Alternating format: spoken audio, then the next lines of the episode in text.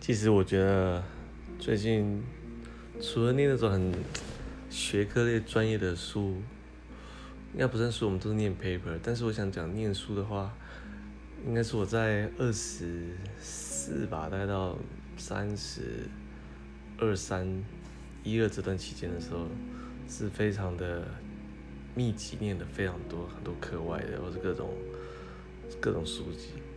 那那时候我觉得我想要讲的就是说。综合来讲，它比较像我以前看过一本书，我不知道忘记是谁，是刘墉吗还是谁写的？反正他告诉你说，其实读书不是好像是，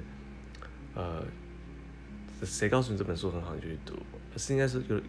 比较像是你从你自己生活中，就生命里你可能面临到一些什么难题，或者想解决到什么的时候，你自然而然就去找那本书，那你跟那本书就会有缘分。所以在某一段期间，可能有很多的疑惑，对人生